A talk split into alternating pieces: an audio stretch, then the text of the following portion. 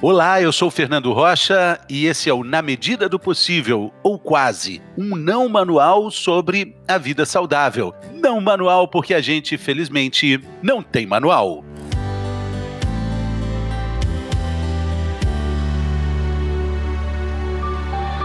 O ponto de interrogação sempre fez parte da história de sucesso da neurocientista Susana Herculano Ruzel. Ela descobriu muito cedo que são as perguntas que movem o mundo 100 bilhões de neurônios? Que conta é essa? A gente só usa 10% da capacidade do nosso cérebro? Tem alguém que usa ou já usou 100% do cérebro? O que realmente faz o nosso cérebro ser tão especial? Seria o tamanho, o peso, o gasto de energia? Em sua jornada incansável, Susana encontrou essas respostas e escreveu seu nome na comunidade científica mundial. Com uma inédita sopa de cérebros, ela já contou neurônios de mais de 100 espécies e conseguiu descobrir que nós não temos os tais 100 bilhões de neurônios. Ela também jogou por terra a teoria de que usamos apenas 10% da capacidade do nosso cérebro. Suas pesquisas continuam a todo vapor e ela segue, como sempre, rodeada de perguntas. Algumas ela vai responder aqui agora conosco. Bem-vinda, Suzana. Oi, Fernando, é um prazer estar aqui com você. Ah, o prazer é nosso, alegria imensa de, de te rever, te reencontrar depois de, de algum tempo, né? Distante aí. É, acho que a última vez que a gente falou, você, você ainda morava no Brasil, né? Eu morava no Brasil. Exatamente. Eu morava no Brasil, quer dizer, tem cinco anos pelo menos. Cinco anos. Bom, Suzana, é, você gosta muito de perguntas e aqui vamos ter algumas boas perguntas para conversar com uma neurocientista tão, tão tão bacana como você. É, será que é possível colocar na mesma frase cérebro, mente e alma? Ah, com certeza. Todo mundo na neurociência trabalha com a, no mínimo, digamos, hipótese de trabalho de que é o funcionamento do cérebro que produz a mente e a alma é o que cada um coloca nisso, né, por cima disso. Para uns pode ser um, o que vem junto com o, o funcionamento do, do, do cérebro junto com a sua mente é a sua, é o seu temperamento, é a sua personalidade, são as suas preferências, as suas paixões. Ah, Para outros, a alma vai ser alguma coisa que vem de fora, e isso tá ótimo. É, é, é o que cada um quiser entender, desde que a gente um, reconheça né, que nada disso funciona sem você ter um cérebro saudável por trás. Exatamente. A gente pode então dar nomes, colocar etiquetas, tais como é, mente, alma, mas está tudo ali em torno de um cérebro. Seria isso? É, isso. Esses. Ah, bom, a gente tem uma. A, a, gente sabe que a gente só tem um, um, um, conteúdo mental, um estado mental, porque a gente tem um cérebro funcionando e, e funcionando usando energia de uma, de uma determinada maneira. Porque a gente sabe que todo dia quando a gente adormece, o seu cérebro ainda está lá, ele continua funcionando, ele continua saudável, só, ele continua usando energia, só que ele está funcionando de um jeito diferente. É esse jeito diferente que faz toda a diferença, né? E, e a gente está lá funcionando, só que na, nesse estado a gente está inconsciente, né, ou não consciente. Um, então, que o cérebro está lá funcionando, com certeza está. Inclusive, a gente sabe também que, mesmo no seu estado normal, é uma questão de literalmente pingar anestésico um, e ou fazer de qualquer forma que você faça anestésico chegar no cérebro, você você você perde a sua consciência, né? E recupera quando o cérebro volta a funcionar de, uma certa maneira. Então, que é, que é o cérebro que produz a mente, a gente não tem dúvida nenhuma. Um, agora, o, o, mente, alma, até mesmo a palavra cérebro, o, eu acho que a gente é, é muito útil a gente manter em mente que tudo isso são são ah, são palavras, são termos, são atalhos que a gente usa para representar toda uma série de ideias muito mais complexa, complexas, né? Por isso que alma é de coisas diferentes para pessoas diferentes pontos de vistas diferentes definem o que é alma, né? Até, até do ponto de vista religioso existe divergência, né, Suzana?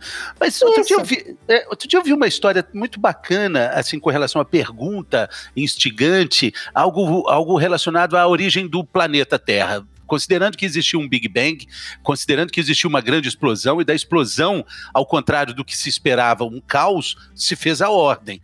Mas a pergunta era: se existia o Big Bang que começa com tudo, o que existia antes do Big Bang?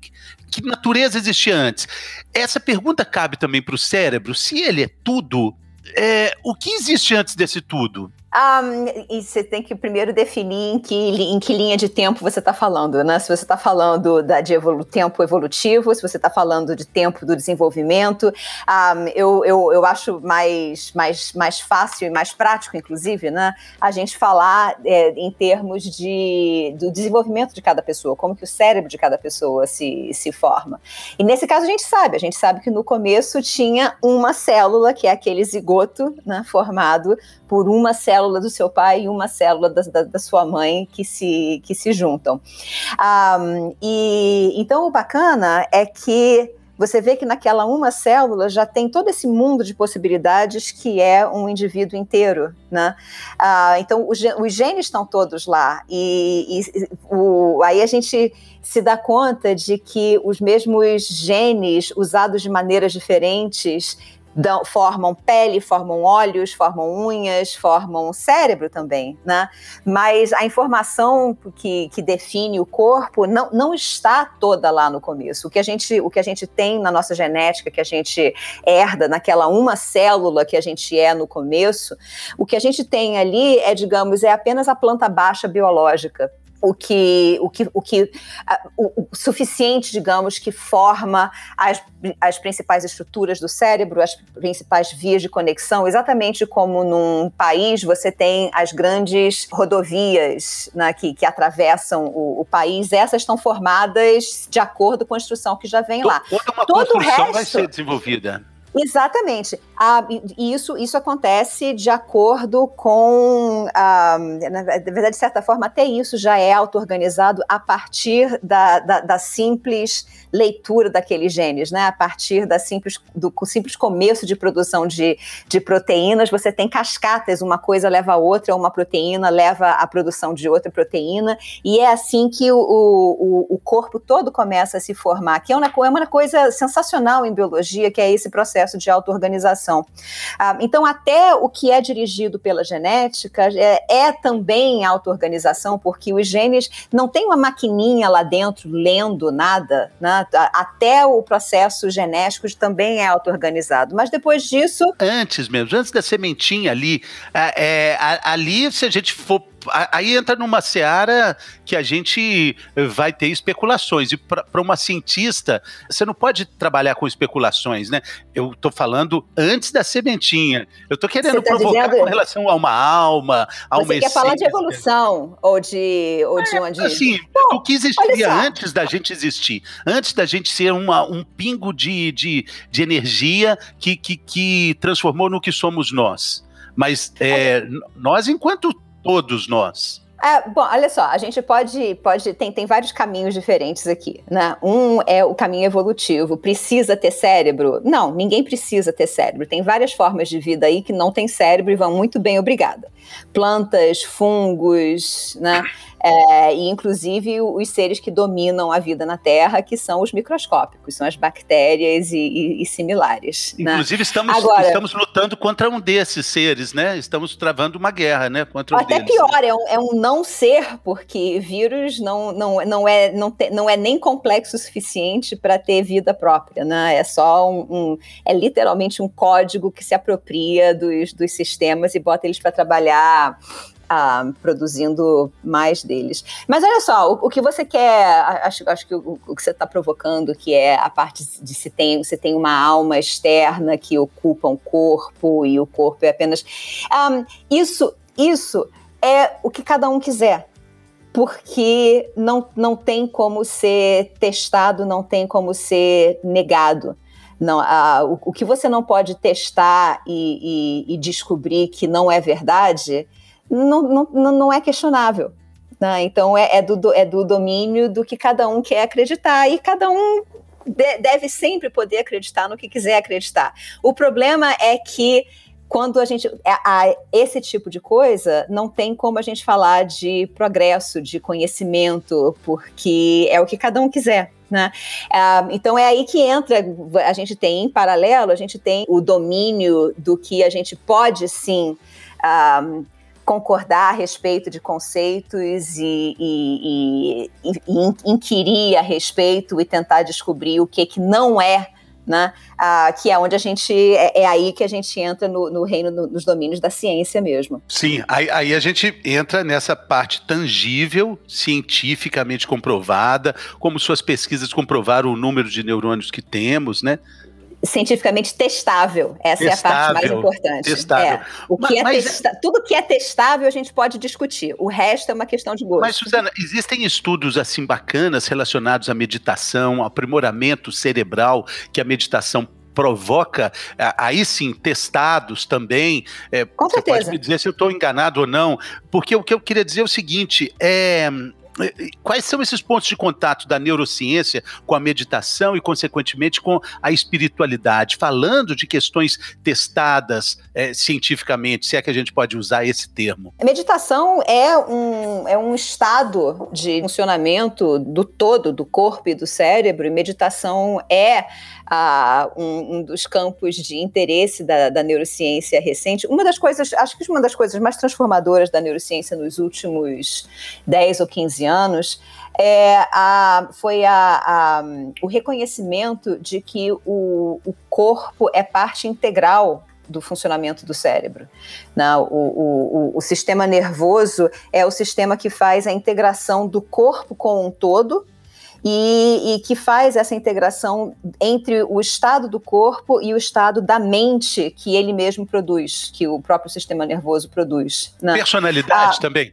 Personalidade? Com certeza, você pode pensar que a, a se, a, é, é, se você define personalidade como o, o conjunto de uh, maneiras como o indivíduo costuma responder automaticamente a circunstâncias diferentes sociais. e isso, a, a, interações sociais e até mesmo, a, ou sobretudo, até o comportamento um, que cada pessoa gera espontaneamente, o que cada pessoa é, o que cada pessoa faz espontaneamente, isso é a personalidade e isso, é claro, é, é, é, o, é fruto do seu cérebro. Nota, não apenas da sua genética, é fruto do seu cérebro, que é essa genética interagindo com o seu ambiente, né? Porque toda a informação, a, a a gente, o que eu estava falando sobre a, a, genética, é que é, ela dá a informação que forma, digamos, a planta baixa do corpo, né? A estrutura principal do corpo, aquelas rodovias principais. Mas por cima disso, o que a gente, o que cada um de nós é de fato, a nossa personalidade, a, como a gente age, o que, que a gente busca, o que, que a gente, do que, que a gente gosta ou não gosta, tudo isso é, é, é moldado ao longo do tempo de acordo com a maneira como a gente funciona funciona, inclusive de acordo com como a gente interage com o nosso ambiente. E o nosso ambiente inclui todas as pessoas ao nosso redor. Sim, é, inclusive as nossas escolhas também, né? Absolutamente, absolutamente, exatamente. Então, isso quer dizer que o, o, o cérebro é, é auto-organizado também nesse sentido, dele ele organiza a si mesmo através do resultado das suas próprias ações, com quem você escolhe passar o seu tempo, com quem você gosta de conversar, uh, como se você se você gosta de se uh, prefere se proteger ou correr riscos, né? uh, se, como que o seu corpo reage, como inclusive emocionalmente, como que você, o quanto que você se, se incomoda, o quanto que insultos doem emocionalmente ou doem fisicamente, tu, tudo isso é você, tudo isso é produto do seu cérebro se mudando ao longo do tempo todo.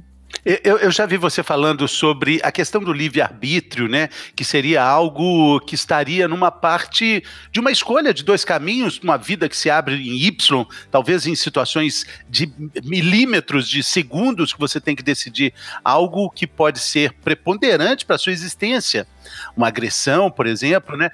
E mesmo assim ainda existe um espacinho ali de negociação para você pensar melhor, né? Existe um espaço enorme, Fernando. Essa que é a coisa. Quem acredita à primeira vista que o livre-arbítrio, a existência do livre-arbítrio é um, é um problema enorme, um, eu acho que essas, a minha suspeita é que essas são pessoas que acreditam, para começo de conversa, que o cérebro simplesmente reage aos acontecimentos. Então, se a gente, a gente reage, o que a gente vai fazer é ditado, então, pura e simplesmente pelo que acontece do lado de fora e pela maneira como o cérebro é estruturado, digamos. Só que é muito mais do que isso. O, o, uma das, das coisas principais que o cérebro, sobretudo com o número de neurônios corticais que a gente tem, que ele permite a gente fazer, é isso que você estava fazendo, falando de da gente poder contar até 10 e, e, e pensar nas alternativas e, inclusive, você pode espontaneamente, sempre, sem ninguém uh, te colocar uma, uma questão ou sem, sem ninguém te apresentar alternativas ou te perguntar, e agora, essa é a situação, o que, que você vai fazer? Não, a gente gera comportamento, a gente gera decisões, a gente gera vontades e, e desejos e, e monta estratégias para atingir esses desejos o tempo todo. A gente é capaz de fazer isso, né? E isso depende de você, isso depende do, da sua história de vida, uh, mas ainda assim, nem isso quer dizer, nem o fato de, de, quando eu digo depender da sua história de vida,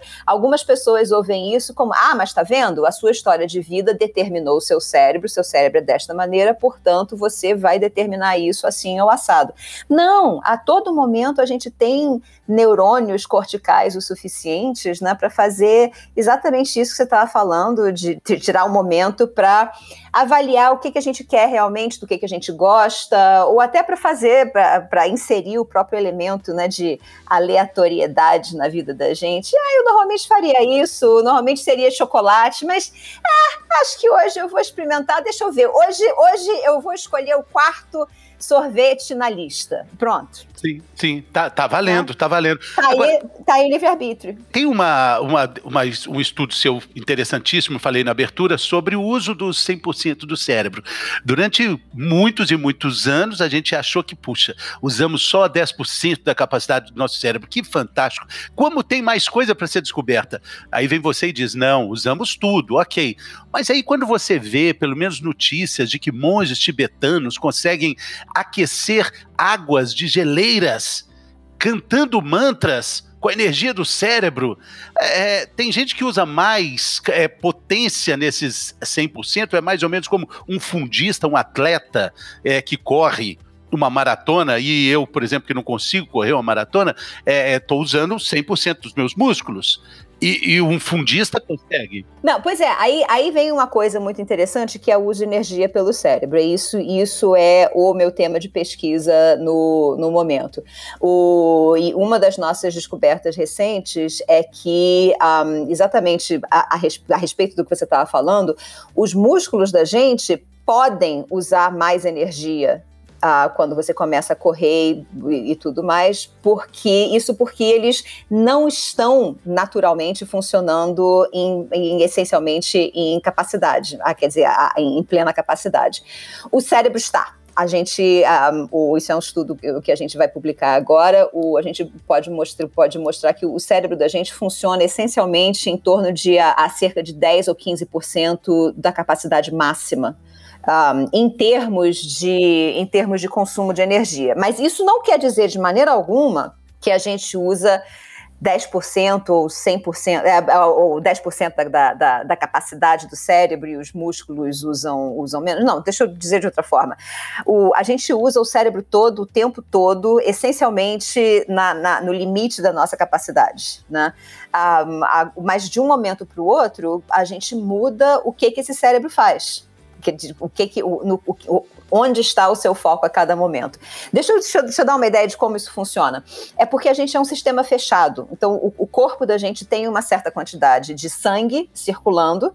E, como você estava falando, quando você começa a se exercitar e os seus, o, o seu, os seus músculos puxam mais energia para eles, simplesmente porque as, as artérias se abrem, um, essa energia, se os seus músculos ganham mais energia, quer dizer que alguém no seu corpo está deixando de, de ganhar tanta energia naquele momento, sério, certo? A coisa importante é que esse alguém não é o seu cérebro. O seu cérebro continua ganhando, continua usando a mesma quantidade de energia que ele já estava usando o tempo todo certo? Agora, dentro do cérebro, a mesma coisa vale. A quantidade de sangue que, que, que, que, alimenta o cérebro é essencialmente a mesma o tempo todo. Isso quer dizer que quando você começa a fazer conta de cabeça, aquela parte do seu cérebro está usando um pouco mais energia, o que necessariamente faz com que outras partes do seu cérebro usem um pouco menos de energia. Entende? Então sempre tem, é, é sempre um toma lá da cá. Mas, mas tem gente que usa melhor esse trabalho do cérebro, não é? Assim, a gente, a gente treinando o cérebro, assim como os músculos, a gente pode ter um uso melhor dele, não é? Eu, ah, eu, com certeza, é prática. Fazendo essa pergunta, mas eu queria também, a gente está gravando aqui, a Suzana está nos Estados Unidos, eu estou aqui em São Paulo, na Avenida Paulista, mas quando eu falei que os monges aquecem as águas das geleiras, você fez uma cara, Suzana, falou, não, o que, que é isso? Você falou, o que, que é isso?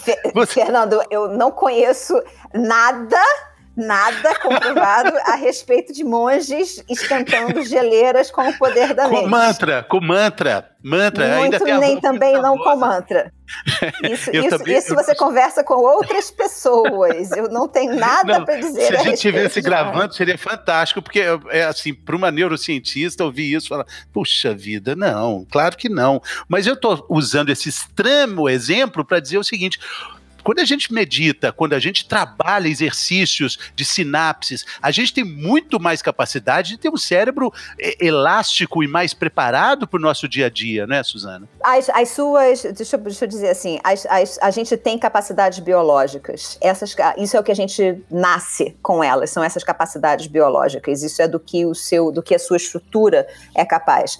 O que você faz com as suas capacidades biológicas é outra coisa completamente diferente. É, e isso isso é onde o uso, experiência e o que você faz, como eu estava dizendo, é onde isso tudo entra, porque é, a, é, através do uso, é através da prática, que a gente transforma essas capacidades biológicas em habilidades de verdade, ou seja, em, em habilidades de fato, né?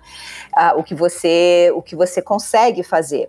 E, e, isso é exatamente como você ah, desenvolver os seus músculos. Habilidades são desenvolvidas a partir das capacidades que a gente tem. Então, eu, eu gosto, eu adoro pensar que toda pessoa no planeta nasce capaz de se tornar um pianista, de se tornar um engenheiro capaz de, de montar arranha-céus, de é, se tornar uma pessoa que uh, planeja computadores. Uh, inclusive, toda pessoa no planeta nasce capaz de falar qualquer língua do planeta. O que a gente faz de fato depende do que funciona para você, depende da língua que você ouve, depende do que você faz com o seu tempo, né? Quer dizer, depende, depende essencialmente de como você usa o seu cérebro. O cérebro fica bom naquilo que ele faz, assim como os seus músculos ficam bons, ficam mais fortes, mais capazes, mais hábeis, exatamente na medida em que eles são usados. Né? Então não tem mistério. É, a gente além fica de bom tudo, naquilo né? que a gente a, faz. A, além de todo, todo o mistério que nos envolve, né? Quando a gente fala de cérebro. Mas é, a gente já está caminhando aqui para o fim. Eu queria que você deixasse uma dica para que a gente pudesse aprimorar o, o, nosso cérebro no nosso dia a dia. Muito se fala em palavras cruzadas, fazer novos amigos, conversar sobre assuntos que não fazem parte do nosso cotidiano.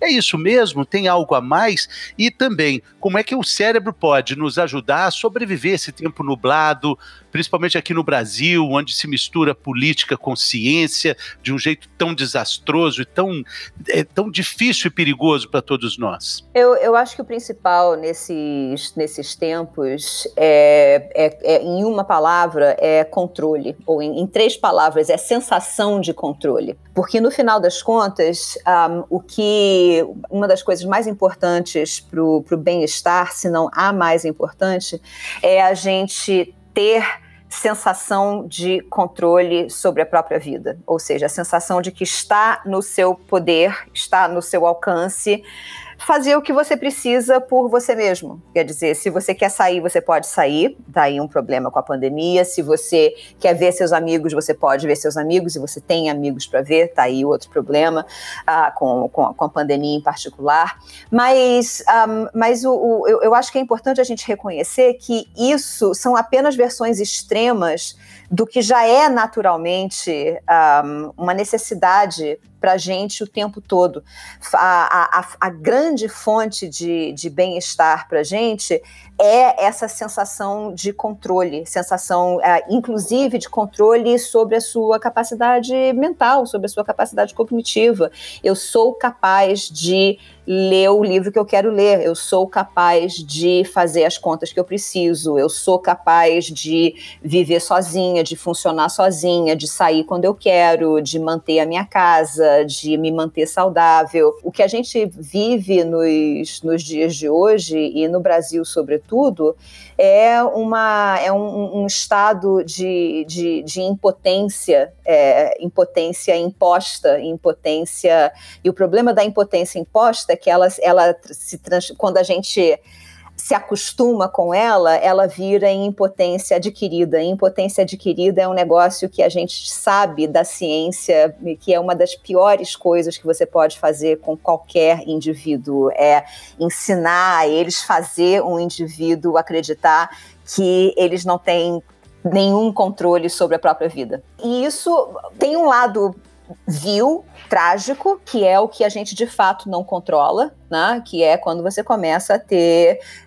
um, acho que a gente pode chamar de pessoas no, no governo, né, uh, que de, de, fato não se comportam como, como tal, uh, o, a, o controle que você ainda pode ter é um controle que você tem um 300 milhões de avos né, que é através de, de, de, voto, de eleição, não tem, não tem outra alternativa.